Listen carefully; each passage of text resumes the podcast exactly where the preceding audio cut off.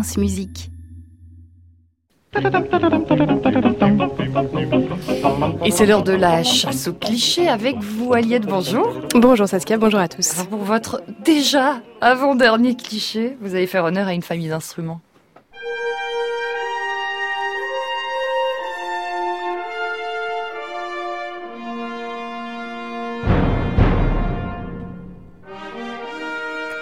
Une famille d'instruments, les cuivres. Vous pensiez, chers trombonistes, cornistes, trompettistes, tubistes, et j'en oublie, que vous alliez passer dans les mailles du filet des clichés. Mais non, vous en avez même plusieurs. Alors, par où commencer? J'aurais pu parler du cliché comme quoi les cuivres sont les plus fêtards de l'orchestre, mais je crois que c'est un petit peu trop vrai. J'aurais pu parler du cliché comme quoi seuls les hommes jouent de cette famille d'instruments, mais c'est de moins en moins vrai.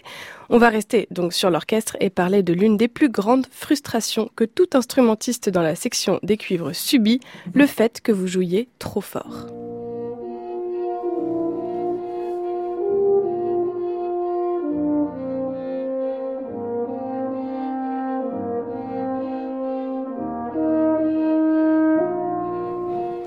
Pas besoin de mots pour contrer ce cliché, il suffit d'écouter quelques secondes de ce trio de Brahms pour clarinette, violon et corps pour réaliser à quel point le son du corps est doux, moelleux et peut tenir une mélodie, tout comme le tuba, malgré sa taille beaucoup plus importante et son rôle souvent réduit à de l'accompagnement, c'est un instrument qui possède un ambitus immense. Le tubiste peut jouer des notes très graves et très aiguës. Donc ce cliché sur le son concernerait plutôt les deux autres instruments de la famille des cuivres que vous avez cités. Oui, car leur timbre est plus brillant, moins rond que celui du tuba ou du corps.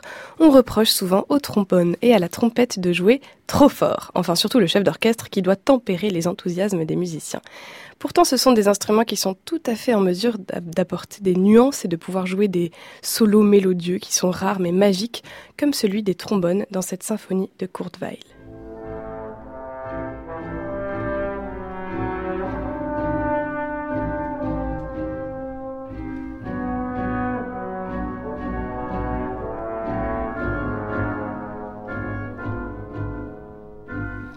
véritable chef des cuivres qui possède au suprême degré la noblesse et la grandeur. C'est Berlioz qui disait ça dans son traité d'instrumentation. Le trombone n'est pas celui qui a le répertoire par contre le plus fourni. Il est concurrencé par sa cousine, la trompette. Elle a traversé les époques, on noterait même ses premières apparitions dès l'Antiquité. La trompette n'était pas celle évidemment que l'on connaît aujourd'hui, il y a eu beaucoup d'évolutions comme sur les autres cuivres, notamment avec l'arrivée des pistons au 19e siècle.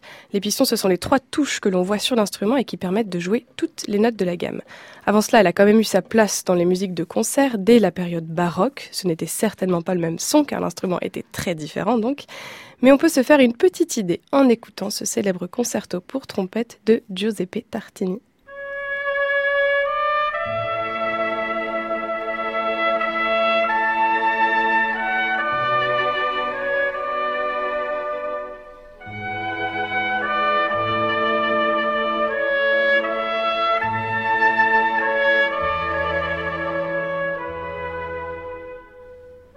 Cher cuivre, j'oublie beaucoup d'instruments car votre famille est très nombreuse et je trouve que le mot famille vous va bien. Une famille peut-être un peu bruyante parfois, mais c'est votre passion, votre enthousiasme qui parle et on devrait l'écouter toujours plus attentivement. Merci beaucoup Aliette Delalleux pour cette chronique, on podcast euh, et qu'on réécoute sur francemusique.fr Aliette. Et à la semaine prochaine pour la dernière. On va pleurer, hein Ça va être terrible. On va pleurer. Ça va être terrible. Merci beaucoup Aliette et merci à vous Kit Armstrong d'être venu nous voir euh, ce matin. Merci.